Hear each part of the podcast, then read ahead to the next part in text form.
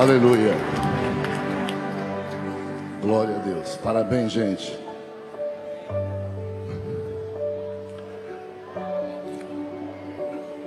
É bom a gente dizer,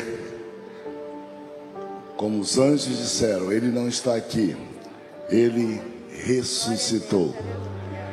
E o próprio Jesus se dirigiu a João num encontro maravilhoso, dizendo: Eu sou o primeiro e último, Alfa e Ômega, o princípio e o fim. Estive morto, mas eis que vivo e vivo para sempre. Louvado seja o nome do Senhor. Abençoada Páscoa para todos vocês. Vamos ler Hebreus capítulo 6, é o nosso capítulo de estudo hoje, num dia altamente especial para todos nós. E Hebreus capítulo 6 tem tudo a ver com esse dia abençoado. Leiamos juntos o mais forte possível. É, verso primeiro, vamos ler alternadamente. Por isso, pondo de parte os princípios elementares da doutrina de Cristo, deixemos-nos levar para o que é perfeito não lançando de novo a base do arrependimento de obras mortas e da fé em Deus.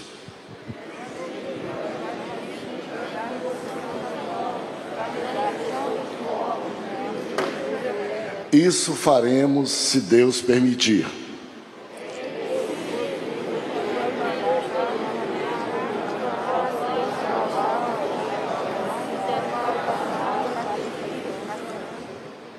E provaram a boa palavra de Deus e os poderes do mundo vindouro.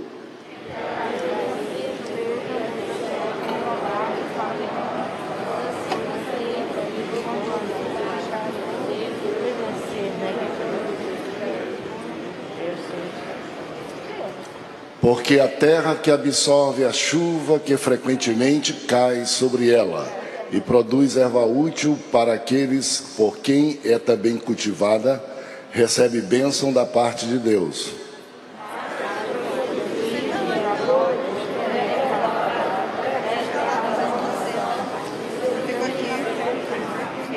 Quanto a vós, todavia, ó amados, estamos persuadidos das coisas que são melhores e pertencentes à salvação, ainda que falamos desta maneira.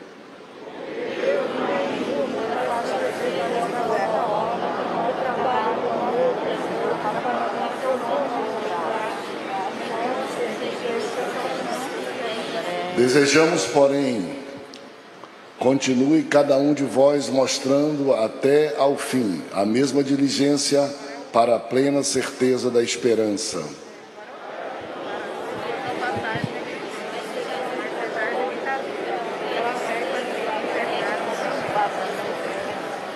Pois quando Deus fez a promessa a Abraão, visto que não tinha ninguém superior por quem jurar, jurou por si mesmo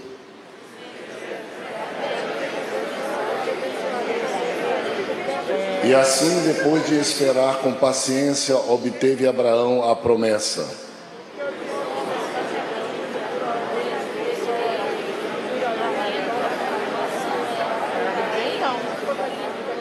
Por isso, Deus, quando quis mostrar mais firmemente aos herdeiros da promessa a imutabilidade do seu propósito, se interpôs com o juramento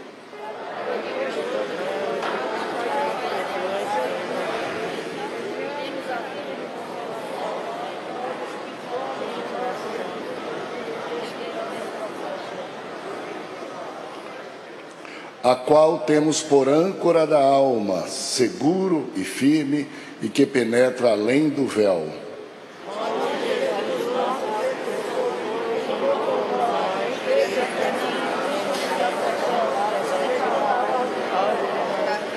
Dê um glória a Deus bem forte, bem alto, que coisa boa. Tome assento, louvado seja o nome de Jesus, o Filho de Deus. É, Deus abençoe todos vocês e vamos em frente nesse bonito dia, abençoado dia de Páscoa. Não nos esqueçamos de ler a Bíblia e não nos esqueçamos também que nós estamos num planejamento contínuo de que todos nós que aqui vivemos, aqueles que acompanham por televisão e rádio, tenham a oportunidade de, nesse tempo precioso, ler toda a Bíblia, lermos juntos, estudar juntos a Bíblia Sagrada, logicamente praticar e observar essa palavra, e além disso, aqueles que quiserem ter a experiência de copiar a Bíblia Sagrada, seja com seu própria caneta, os que não podem com a caneta, até com o computador é possível a gente copiar a Bíblia Sagrada da forma como for. É uma experiência extraordinária e todos os que quiserem, como é que faz? Pega um papel, uma caneta e escreve, começa com um versículo por dia e você vai encontrar o ritmo correto. Se você quiser uma referência, copiando 10 versículos por dia, com oito anos você tem toda a Bíblia copiada por você, por você próprio. Vamos então a o que nos chama hoje. Por favor, pode aumentar toda a tela ah, desse nosso quadro. Nós estamos lá no capítulo 6 de Hebreus. É uma coisa gostosa, passa rápido quando a gente estuda juntos. Vocês sabem que juntos a gente se motiva. Por que, que as pessoas não estudam sozinhas em casa e tem as escolas? Por que, que as pessoas não fazem esse exercício somente em casa, mas tem a academia? Exatamente para que elas se motivem é, mutuamente, não é? Para que elas criem. E aqui a gente diz exatamente isso. É diferente a gente ler a Bíblia, estudar a Bíblia, todos nós juntos e caminharmos nessa caminhada cristã. E hoje nós estamos falando exatamente disso. Chegado ao metade do livro de Hebreus, o capítulo 6, o apóstolo que escreveu, eu creio ser o apóstolo, é, ele faz um, um, um, um parágrafo, um parêntese para a gente respirar, porque nós já tratamos sobre a excelência de Cristo Jesus, exposta no capítulo 1, a excelência do Filho de Deus, no capítulo 1. Nós já tratamos também de Jesus como superior aos anjos no capítulo 2 e 3. Nós já tratamos de Jesus como superior a Moisés, a Josué e a Arão. Já é o suficiente. Na verdade, o capítulo 1 já seria suficiente. Havendo Deus outrora falado muitas vezes, de muitas maneiras, aos pais pelos profetas, pelos sacerdotes, nesses últimos tempos não falou por seu filho, que é a expressão exata do seu ser. A é, seria já suficiente. Mas aí o escritor vai e pega valores que são importantes para os hebreus, para os judeus, para os que nasceram na cultura, na terra ou na cultura judaica, onde o novo, o Velho Testamento é o que importa e não querem ir além do Velho Testamento, eles preferem ficar com a promessa e não acreditar no cumprimento da promessa, que é Jesus, o Filho de Deus, e ele começa a usar esses valores, valores acerca de anjos, valores como Moisés, como Arão, e também valores como Josué. E aqui ele vai e nos faz uma pequena demonstração. E nós então estamos nesse capítulo que nos ademoesta a crescer na fé, a não ficar indo e vindo, a não correr risco de blasfêmia ou até de apostasia, a ir para frente na vida cristã, ele vem e nos ademoesta a que a gente tenha atenção para não precisar a vida toda viver no limite, no limite da dúvida, no limite da instabilidade cristã, ah, como Existe uma música que diz um crente, um crente Raimundo, um pé na igreja, outro no mundo, um crente sempre fraco, que a gente e, que por isso deixa de experimentar as profundidades, a sublimidade da fé cristã. Porque para a gente prosseguir para alguma coisa, a gente tem que descolar um pouco daquelas que nos prendem. Então, é exatamente isso que nos está proposto hoje. Já lemos e vamos em frente, só para a gente se exercitar um pouco. É, por favor, me ajudem nisso, interagir um pouco. O título da nossa lição hoje é qual? Isso, vamos de novo. O título é qual?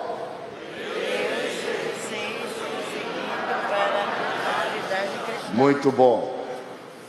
O verso chave, o textuário é qual?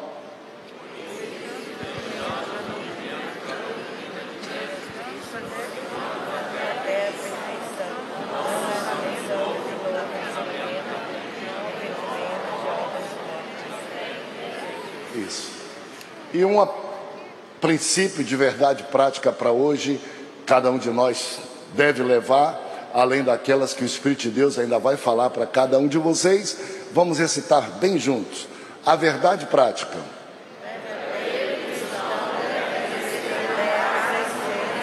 Todo verdadeiro cristão deve crescer, buscar a maturidade, buscar o crescimento cristão, crescer na graça e no conhecimento. Ninguém duvida disso. Olha só, o verso, o capítulo 6 tem 20 versículos e para facilitar o estudo, de 1 a 3, nós trataremos como maturidade cristã, de 4 a 8 como perigos da apostasia e de 6 a 9 como diligência ou serviço cristão e segurança cristão. Nós trataremos, portanto, capítulo em três divisões básicas, super importantes. Vamos lá então deixando a superficialidade. Quem pode ler para mim? Leia o verso primeiro todo, que é o que nós vamos explorar já aí. Verso primeiro do capítulo 6.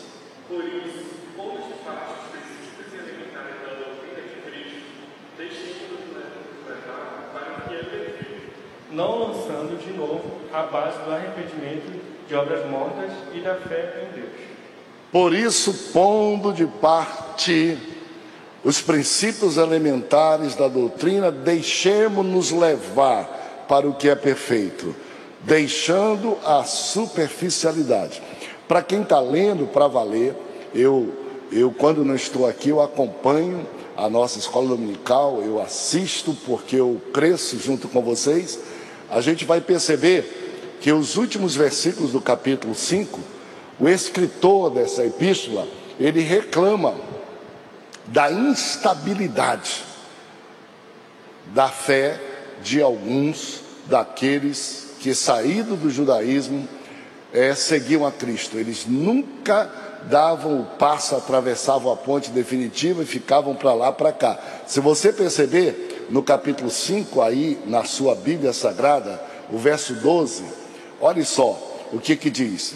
Pois com efeito, quando deveis, devíeis ser mestres na fé, atendendo ao tempo decorrido de fé que você tem, tendes necessidade novamente que vos ensine de novo princípios que são elementares, iniciais, básicos.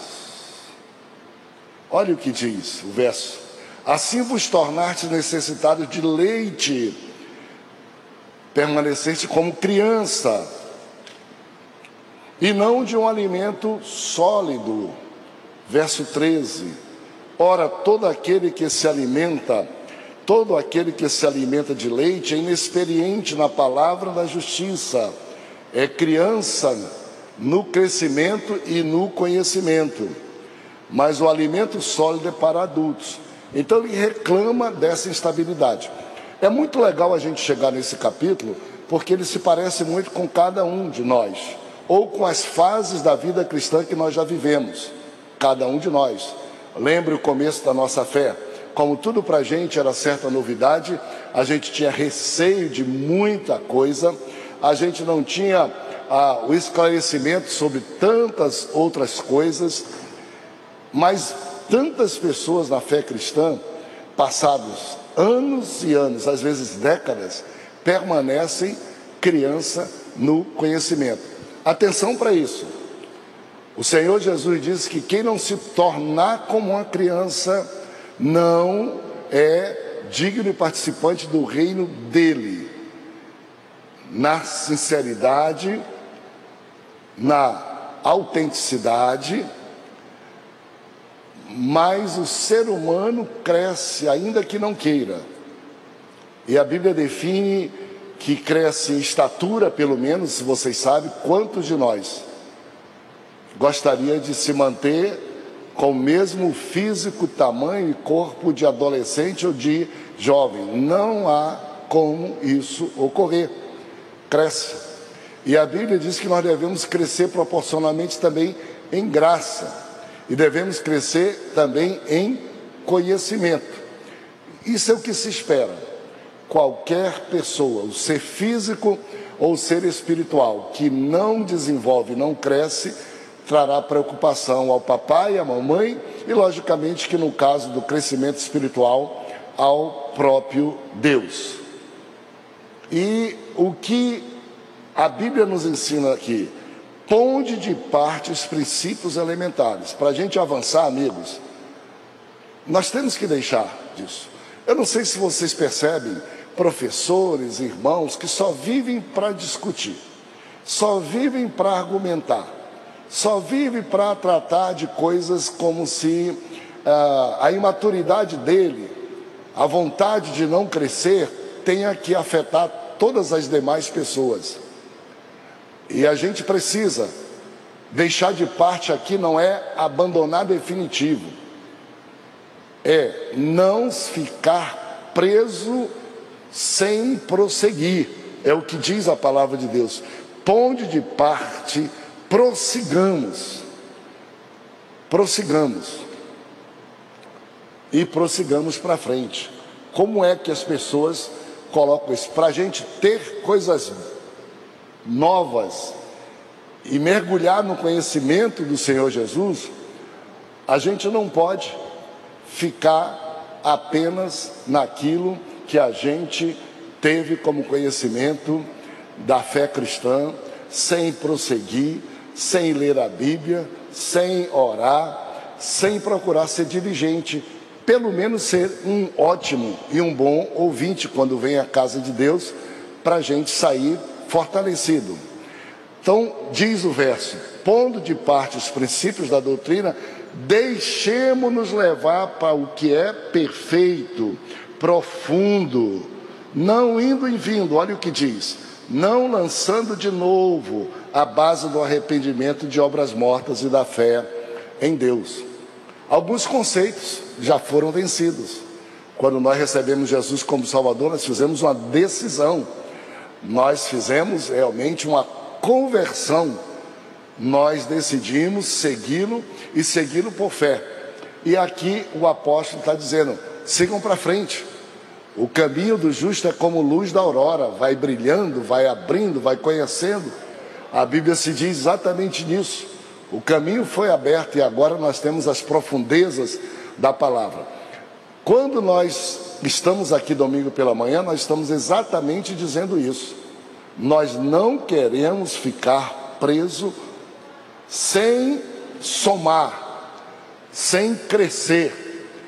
Há princípios que a gente ouviu uma vez, nunca mais procurou refletir sobre eles e nem crescer juntos. Nós queremos crescer para o conhecimento da palavra de Deus.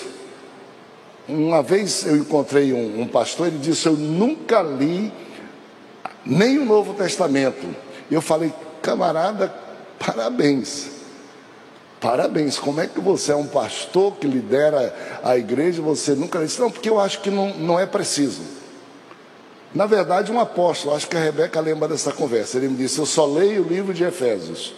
Falei, não consigo entender como é que você poderia dar a mão a pessoas para que elas prossigam no conhecimento mais amplo, um conhecimento mais amplo de Deus e da palavra de Deus. O verso de número a base do arrependimento, obras e fé. A primeira discussão cristã que as pessoas têm é, é essa, para salvação. Vocês lembram que as cartas do Novo Testamento, quase todas, versam sobre essa questão. Sou salvo pela fé ou sou salvo pelas obras? Sou salvo pelos meus méritos ou sou salvo pela graça de Deus? Sou salvo pelo que faço ou sou salvo pelo que Deus faz por nós. E nós, assembleanos, cremos na Bíblia Sagrada e de pleno, e nós acreditamos que obras não salvam ninguém. O capítulo 53, 55 de Isaías diz: Nossas obras são como trapos de imundice, não tem valor nenhum para efeito da salvação. Nós acreditamos em obras como resultado da salvação. Mas nós, que servimos a Deus na Assembleia de Deus, queremos que a Bíblia seja nossa regra de fé, não queremos catecismo, não queremos que livros de outros sejam nossa regra de fé. Daí eu sempre estou tá falando, gente, antes de vocês lerem muitos livros sobre a Bíblia, leiam pelo menos a Bíblia. Leia pelo menos o Velho Testamento. Como é que você vai fazer um mínimo de juízo sobre aquilo que alguém está falando sobre a Bíblia ser verdadeiro se você não viu? Você vai viver como, como as, as nossas modinhas aqui, dos nossos bregas, não é? Você é piolho, vive pela cabeça dos, da cabeça dos outros, um crente piolho. E você lê conceitos de quem lhe ensina e você vai sendo levado você é como peixe morto, levado pela correnteza, levado pela maré. Por mais simples que seja, a palavra de Deus não é complexa. Você não precisa estudar teologia nos seminários para entender. Leia pelo menos o Novo Testamento. E aí você terá condição de poder ir até analisando as coisas que aí existem. Primeira discussão é essa: qualquer pessoa no nosso caso, obras para salvação, zero. Salvação é pela graça de Jesus. Por que, que não é por obras? A Bíblia responde, não precisa estudar. Diz assim: não é por obras para que ninguém se glorie. Se glorie de Deus, ou se faça a Deus, dizendo: Eu me salvo a mim mesmo. Quando eu digo eu me salvo a mim mesmo, pelos meus meios, eu estou me colocando no lugar de Deus no lugar, no lugar de Deus. E mais, se fosse por obras, Deus não seria justo. Não há nenhum outro meio pelo qual possamos ser salvos a não ser por Cristo Jesus e pela fé. Se fosse por dinheiro, Deus seria injusto. Quem tem mais dinheiro seria mais salvo. Se fosse por beleza, Deus seria injusto. Quem fosse mais bonito seria mais salvo. Se fosse por poder e influência, Deus seria injusto o que tivesse menos poder influência. Então a Bíblia diz: Deus encerrou tudo debaixo do pecado para que todos possam ser salvos por um elemento que está disponível para todos. Esse elemento chama-se fé. Fé. De graça, pela fé, o indígena lá na tribo indígena, o caboclo lá no meio do mato, o doutor lá na academia e lá na universidade. É tão legal a questão da fé que aí você exerce o seu direito. Eu quero ou não quero. Da mesma forma. E às vezes até os mais simples, que seriam os mais discriminados, se a salvação fosse por outro meio, são os que recebem a fé de modo muito mais simples. E tem gente que continua crendo assim. E, e existe religiões que ensinam que não dá para confiar no sacrifício de Jesus. Nós vamos terminar daqui a pouquinho dizendo que ele ressuscitou, que ele foi à cruz. Esse sacrifício, essa morte dele está consumado, acabou. Não precisa mais de outra coisa senão de você crer nisso que aconteceu e a gente dizer, não, tem que ser ajudado pela obra, tem que ser ajudado pela santa, tem que ser ajudado pelo santo, tem que ser ajudado por aquilo. Gente, acaba com isso. Caminha para frente. Quantos de nós ainda coloca na cabeça? Ainda ouve com atenção pessoas que vêm atrapalhar a nossa fé, dizendo: não, não, é, não é assim como vocês dizem, não é assim pela fé, não. Essa é a primeira discussão, base do arrependimento, obras e fé. Essa opção você já fez. Eu espero que tenha feito e feito no começo. Por que ficar colocando sua fé em dependência somente disto, sendo atrapalhado, enredado por ensinamentos que outras pessoas vêm e trazem, às vezes até dentro da nossa própria igreja? Tem pessoas que querem se notabilizar, chamar atenção dizendo coisas que não são. Paulo diz: Ei, caminha, não fica preso a isso, não, senão você vai perder outros valores da fé cristã. E no verso de número 6, 1 e 2, Paulo dá uma lista. Ou Paulo, eu estou falando Paulo, me perdoe aqueles que não acreditam que é Paulo, é, e realmente mas é, não tem como estudar um, um texto hoje como esse aqui sem dizer que foi um camarada que expôs a fé cristã para todo mundo sistematicamente, de modo muito simples, para poder cobrar da gente um avanço na fé cristã, nos passos da fé cristã. Não dá. Vocês já essa, esse debate vocês já tiveram também muita, muitas vezes para frente. O, o, nosso comentarista, eu acho que vocês já viram aí pelo vídeo, ele diz: eu, eu acredito que foi ele, e ele mostrou uma Bíblia. Antigamente as Bíblias diziam Epístola de Paulo aos Hebreus. Depois, para ajudar alguns que poderiam não acreditar, foi retirado isso. Eu tenho lá em casa uma duas, tem uma Bíblia que a família do pastor Francisco Pereira de Nascimento deu para gente, Rebeca. Lembra lá? Lá está escrito, direitinho como se fosse isso. Não é? Uma exposição tão clara. Aí vamos lá. Você já recebeu Jesus pela fé? Não, não, não, não volte pelas obras. Qual é o problema nosso da Assembleianos? Ainda que a gente creia que a gente foi salvo pela fé, tem assembleiano que quer continuar sendo salvo pelas obras e acha que tem, vai chegar pelas obras. No sentido de obra como resultado da fé, excelente, vamos trabalhar, vamos fazer o bem, vamos servir ao povo. Acho que uma das igrejas que mais se dá é esta igreja. Mas não confundamos que isso nos fará mais salvos ou menos salvos. Que se a gente abdicar da fé, as obras nos garantem continuar salvos. Uma coisa é, obra não salva, e nem garante salvação, e nem mantém salvação. Não é possível. Continue crendo em Jesus, continue crendo pela fé, continue crendo no Senhor Continue vivendo a graça do Senhor Jesus. Por isso, hoje nós estamos aqui. Tem gente que nem sabe por que, que nós vamos festejar. É porque Ele tomou sobre si as minhas iniquidades. O meu pecado levou sobre si. O castigo, Ele nos trouxe a paz. Ele levou. E hoje Ele ressuscitou. E Ele vive. E é por essa fé, não pelos meus méritos. E nós vamos ver daqui um pouquinho Daqui um pouquinho nós vamos chegar em questão de apostasia, rapidamente, blasfêmia, queda, desviar, como nós chamamos, nos distanciar, como isso pode influenciar na fé cristã. Em qualquer circunstância, não são obras feitas nossas que nos farão manter em pé. Seja salvo pela fé, mantenha-se salvo pela fé.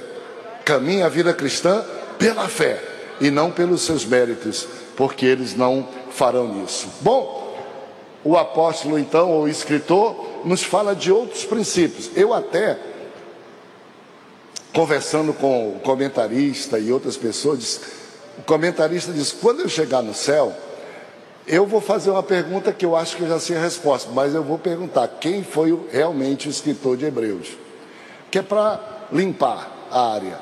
E segundo lugar, eu vou fazer uma perguntinha para ele: como é que ele chamou de princípios básicos, elementares, rudimentares, assuntos que são tão debatidos hoje e que alguns cristãos nem chegam perto deles? Ele considerou como sendo fundamento, princípio elementar da fé cristã, para ver quanto nós temos que crescer no conhecimento de Cristo Jesus. Ele fez o teste e olhe quais são os outros assuntos que ele fala aqui. Ah, ensino de batismos. Eu vou passar com muita rapidez por cima disso. Mas o que eu já vi de crente discutindo a dúvida que ele tem, batismo em águas, é por imersão ou para aspersão? É com 12 anos ou é a hora que a fé chega?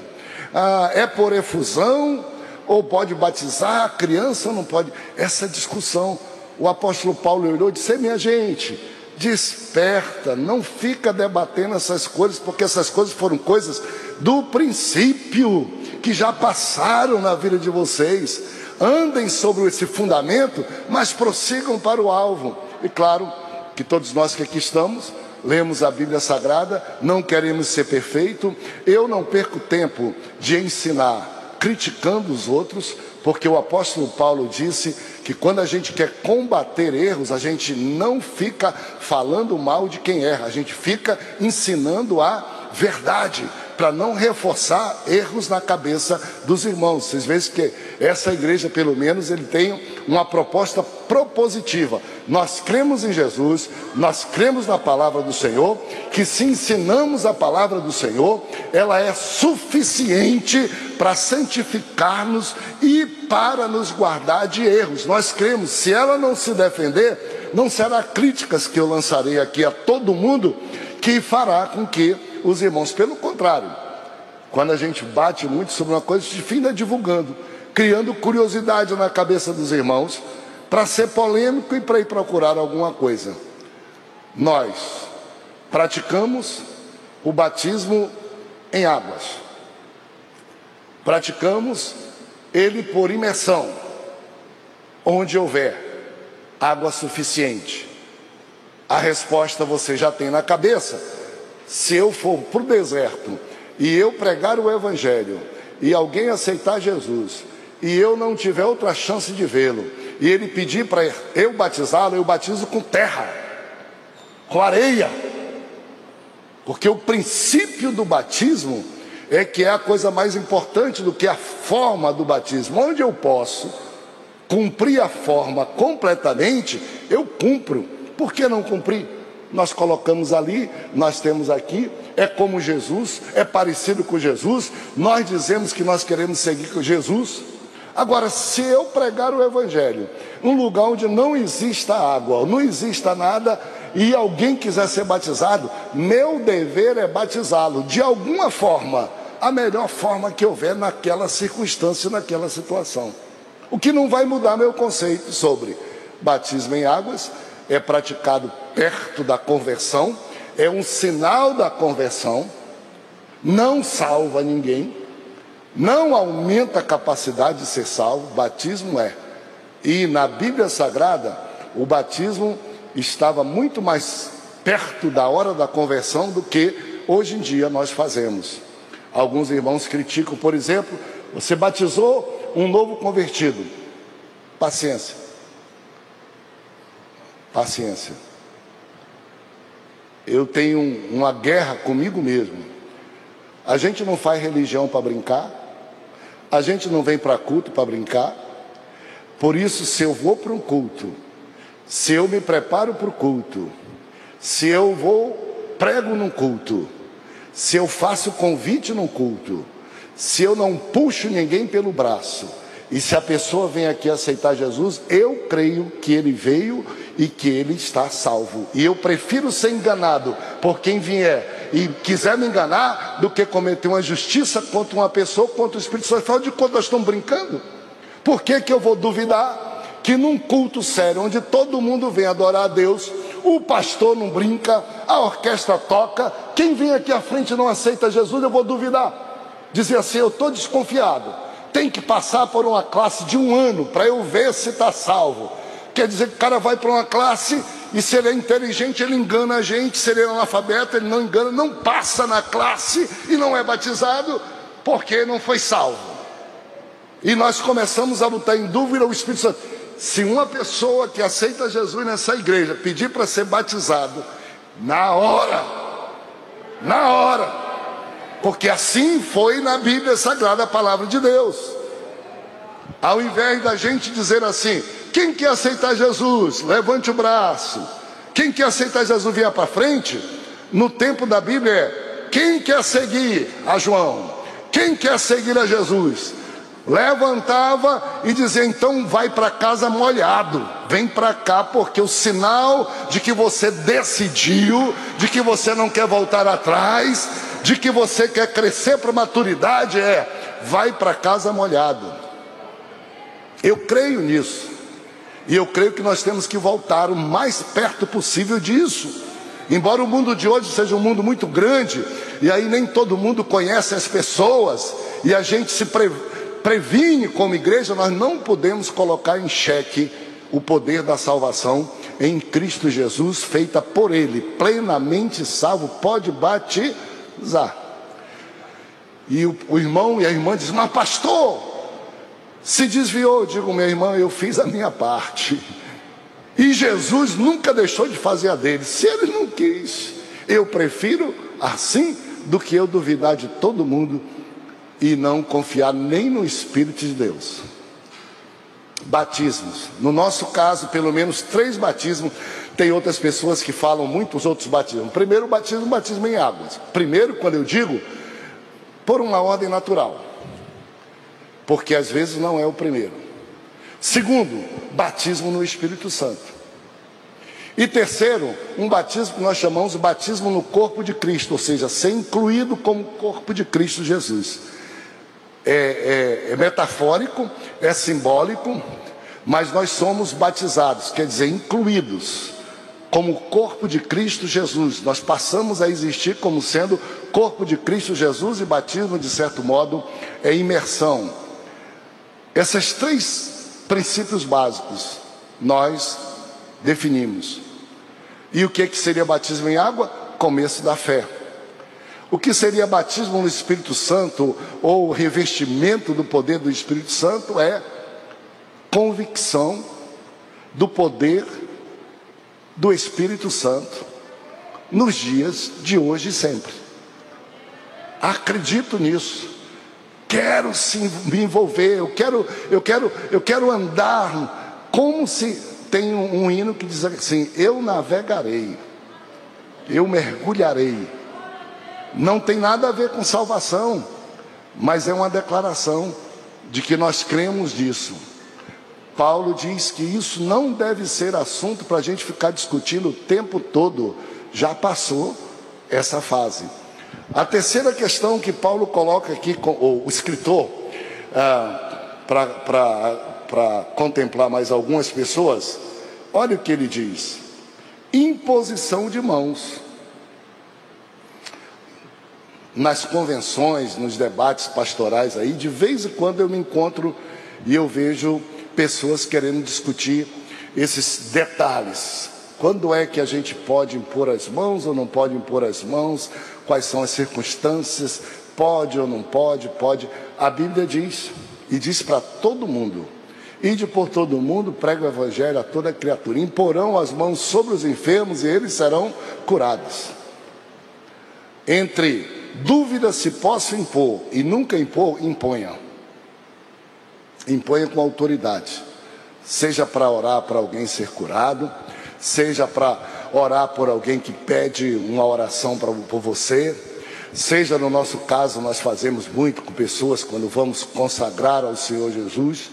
Seja pessoas que estão precisando, não tenha receio disso. Não tenha receio. A tese é: imposição de mãos significa a gente crer. Tanto que nós, Jesus pode fazer e vai fazer aquilo que se espera quando aquela pessoa saber que ela, de algum modo, de algum modo, ela teve um momento em que seres que servem a Jesus acreditaram em alguma coisa que tem dentro delas, que brotou dentro delas, seja a necessidade que for. Então impõe.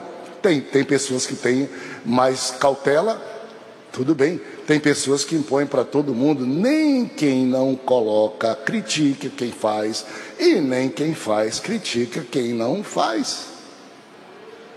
E faz disso uma forma de dividir o corpo de Cristo, dividir a igreja por isso, por A, por B, por C.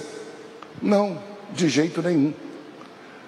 E o, o escritor vai à frente, imposição de mãos, depois ele vai, ressurreição dos mortos e juízo eterno. E aqui é que eu digo, poxa, a expectativa do escritor da Bíblia é que nós sejamos muito bem informados, porque um dos temas mais complicados, logicamente, na Bíblia Sagrada é aquilo que, ou em qualquer qualquer ciência do mundo, em qualquer circunstância, é o futuro. Nós não sabemos, nós não dominamos, nem nos pertence o dia da manhã, diz a Bíblia. Mas o escritor diz que nós não devemos ficar relutantes na fé em cremos sobre ressurreição dos mortos e juízo futuro. Isso são princípios basilares, fundamentais. São princípios que nós devemos ter por ciência e por consciência de fé. A certeza que mortos ressuscitam. E como é que ele diz isso? Lembra que ele está escrevendo para os hebreus, para os judeus cristãos. E ele diz: Olha, vocês que vieram de lá, os hebreus se dividiu entre dois grandes partidos, fariseus e saduceus. Saduceus eram os sábios, mas que não acreditavam muito em coisas espirituais, não acreditavam na ressurreição de mortos. Fariseus eram igualmente importantes naquela sociedade, mas acreditavam em coisas espirituais, entre elas na ressurreição, na ressurreição de mortos. Eles já vieram com isto, e eles trouxeram para dentro da igreja o debate, a briga entre fariseus e saduceus. E o que Paulo quis dizer aqui para ele, aqui, neste novo momento da vida cristã, não há como discutir, não há como ficar duvidando disso. Por quê? Porque ser cristão é seguir Jesus, ser cristão é crer em Jesus. E assim como Jesus veio, nasceu, nós cremos que ele existiu como ser humano humanizado, assim como ele foi à cruz, não tem como deixar de crer, é prova histórica que ele morreu na cruz. Mas assim como ele morreu na cruz e foi sepultado, não tem como a gente duvidar, ele ressuscitou, louvado seja Deus. E nós estamos aqui no dia da Páscoa para dizer: não é possível discu discutirmos mais. E quais questões? Uns dizem que quando a gente morre, vai para o purgatório. Purgatório é o pior lugar do que a vida, que ninguém quer ir. E que Deus trata assim. E que ir para o purgatório vai depender de velas, missas e promessas que os que ficarem aqui façam para ver se retiram a gente do purgatório. Outros vêm, e, e tem muita gente envolvida com isso hein, hoje aqui. Me perdoe. Outros vêm e dizem assim: não, você quando morre, você vai se reencarnar. Pode ser num rei, numa rainha, em alguém mais bonito, mas pode ser numa ameba pode ser no macaco, pode ser no que for, e você vai ficar aí até você pagar todos os seus pecados para poder, o karma para você poder ser alguma coisa. Tem gente que acha maravilhoso pegar o livro e ler. Allan Kardec dizendo isso, diz assim: Eu sou um crente intelectual, eu creio, mas eu creio nessas coisas todas, assim. Vem outros diz assim: Não, mas você nem foi criado mesmo. Hum, hum, direito, você não, não tem eira nem beira. E aí Jesus, na cruz do Calvário, houve um pecador, houve um ladrão, criminoso, e o criminoso disse para ele: Senhor, lembra-te de mim. E Jesus não conta a história, diz: Hoje mesmo estarás comigo no paraíso. Quem crê em mim não morre, mas ressuscita. Nossa esperança não está resumida somente nesta vida, porque se fosse, seríamos iguais aos outros e os mais miseráveis dos pecadores. Mas, assim como Cristo ressuscitou, foi o a exemplo, a primícia, nós também ressuscitaremos ao nosso tempo e à nossa hora. Não precisa de ficar preocupado, não precisa ficar nada, deixa isso com Deus.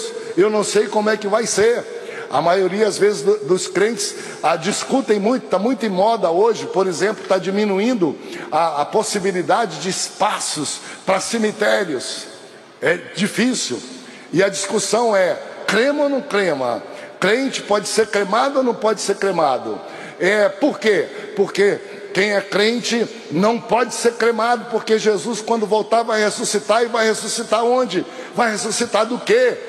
Bom, minha gente, vejam como é que vocês fazem. Se eu, brasileiro como sou, nortista como sou, com muita terra, quando eu morrer, se tiver uma cova, me sepulte. Se não tiver, não tem problema, porque não vai complicar Jesus, não. Onde estiver, onde estiver, porque os que morreram, Daniel Berg Navindre, não resta nada mais físico dele em lugar nenhum. Onde for, vai ressuscitar. Não há obstáculo nenhum para isso, para aquilo, e a gente fica discutindo às vezes algumas picuinhas. Ressurreição, o que é que nós cremos? Os mortos ressuscitarão.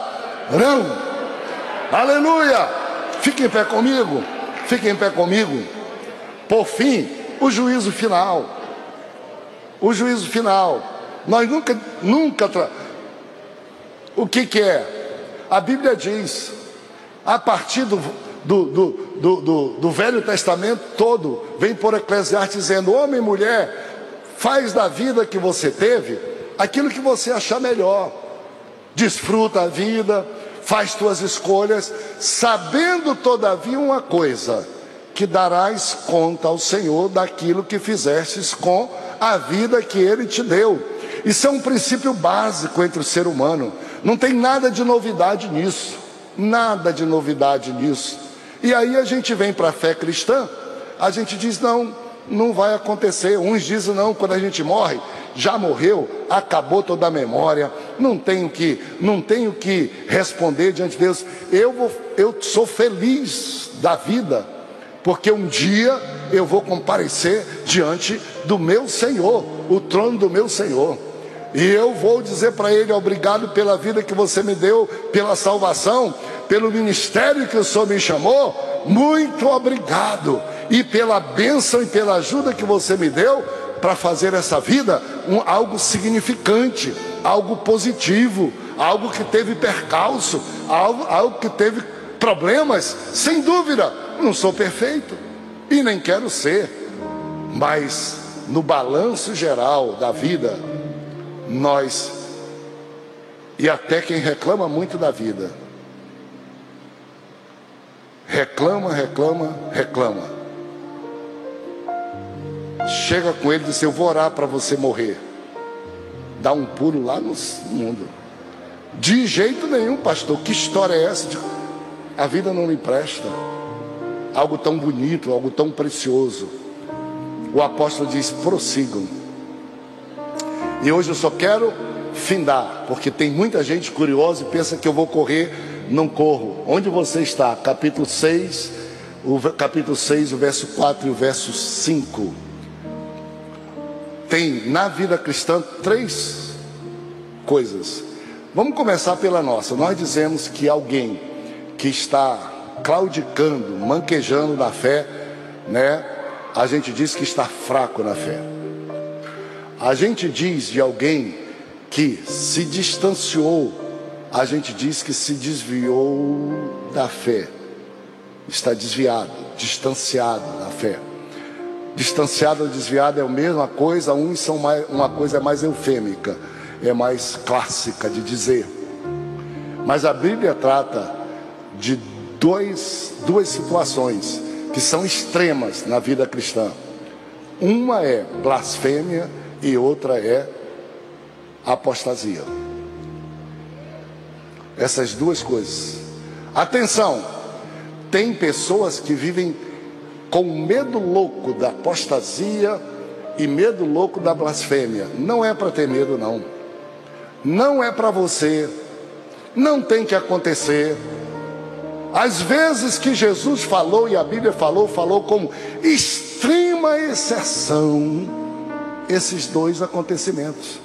Mas tem gente que ao invés de pregar o evangelho, semeando o amor de Deus para atrair as pessoas, prefere fazer com que as pessoas vá para o psiquiatra, psicólogo, fazendo medo para as pessoas, pensando que o medo leva a pessoa para o céu, quando leva para o céu o amor de Jesus e não o medo. Tem gente que pensa, correndo do inferno eu chego no céu. Não chega, vai ficar bem na beirinha ali do inferno, correndo e patinando. E Jesus falou, e a Bíblia fala sobre essas duas coisas: blasfema contra o Espírito Santo. Como é que aconteceu? o Senhor Jesus estava libertando, curando os enfermos e as pessoas disseram: Ele não faz isso senão por Beuzebu, pelo diabo. Ele não existe, ele não tem poder. O poder que ele usa é o poder de Deus para enganar. Os líderes religiosos não queriam que as pessoas vissem em Jesus o que ele era e dizia: é o demônio que atua nele. Jesus disse assim: vocês são muito, muito sábios. Como é que uma casa dividida, como é que o demônio expulsa o próprio demônio? E eles continuaram insistindo, é por Belzebu, Jesus disse assim: olha, todo pecado será perdoado, mas o pecado contra o Espírito Santo, esse não. E isso chama-se blasfemar. Blasfemar o que, que é? Atribuir ao demônio aquilo que Jesus, que o Espírito Santo faz. Atenção, não é atribuir por uma palavra ou por um deslize, é atribuir consciente, decididamente, reiteradamente deliberadamente. Não se comete pecado de blasfêmia quando se diz alguma coisa que não foi pensada, deliberada, decidida no seu coração de que é isso que você acredita e que quer ser. Não, não perca o sono porque em alguma hora você teve uma dúvida sobre foi ou não foi. Prefiro que você não tenha e se você quiser uma prova, se você porventura cometeu, é. Se você cometeu, você não sente nem remorso e nem quer perdão. Se você cometeu e busca perdão, não foi blasfêmia. Porque a blasfêmia é um pecado que não há perdão e que sai de dentro da pessoa o desejo de reconhecer e refazer exatamente aquele erro que ele fez. Ele reitera aquilo. O coração, quem confessa e deixa, alcança misericórdia. Não há pecado que não seja perdoado nesse sentido. Por que, que o pecado contra o Espírito Santo não é perdoado? Porque o, o Espírito Santo é quem convence o homem do pecado, da justiça e do juízo. Se eu não quero que quem me convence me convença, eu fechei a única porta para ser convencido além de ter feito. Então, blasfêmia é isso. E, e apostasia. Apostasia é abandono, deserção, troca da fé. E alguém diz assim: Ô pastor, eu não queria recomendar a vocês que ficassem pulando de galho em galho nunca. E também não é porque a gente precisa de membros aqui na igreja, não. É porque um crente maduro, que Paulo disse, ele tem a Bíblia, ele não precisa disso. Ele é estável. Mas apostasia também é outro tipo. E aí a carta diz: é impossível restaurá-lo. Quando é que é impossível restaurar? Quando a pessoa não quer mais. Quando a pessoa passa a funcionar contra a própria fé que ela tinha, com toda uma convicção, inclusive querendo induzir outros ao, ao próprio erro. Quando dentro da sua alma e do seu coração, essa pessoa extingue a possibilidade de um dia pedir perdão. Vamos terminar declarando que Jesus é o Senhor? Qual foi a diferença entre Pedro e Judas? O que, que vocês acham se Judas tivesse tido um pouco de sensatez e pedisse perdão a Jesus? O que, é que vocês acham? Ele seria perdoado ou não? Qual foi a diferença? No meu, no meu entendimento, Pedro foi mais decisivo três vezes, reincidiu três vezes. Mas ele encontrou lugar de arrependimento. Judas, não. O maior perigo da apostasia é você dizer: o meu pecado não tem perdão, porque você estará dizendo: Jesus é tão limitado que não perdoa o tamanho do meu pecado. Acredite, se você tem qualquer pecado, se o diabo está dizendo, você blasfemou, você apostatou da fé, corra para Jesus, confesse e receba dele a graça e diga para o diabo: olha, maior é Deus do, meu, do que o que você está dizendo. Jogue fora, isso é caso extremo, absurdo. Não brinque com isso, mas não tem. Jesus estava crucificado e perguntaram para Jesus, quando ele estava sendo julgado: Você é o filho de Deus? Ele disse: Tu, vocês o disseram que eu sou, que eu sou filho de Deus. Sabe o que é que os religiosos disseram? Blasfemou. Lembram?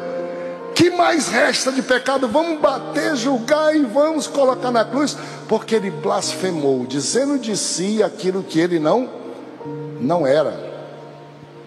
E Jesus vocês sabem, não blasfemou, não. Pelo contrário, ele disse que realmente ele era.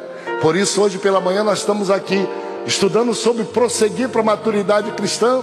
Cresçamos no conhecimento na graça e nós estamos aqui dizendo que Jesus não blasfemou, foi à cruz, mas ele ressuscitou, ele está vivo. Quantos creem que ele está vivo?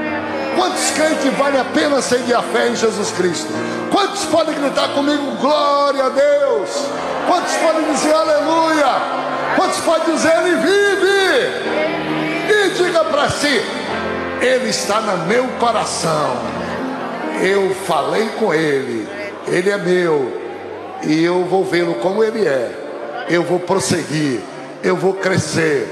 Meu lugar é o céu, nada me prende. Deus abençoe vocês. Deus abençoe todos nós.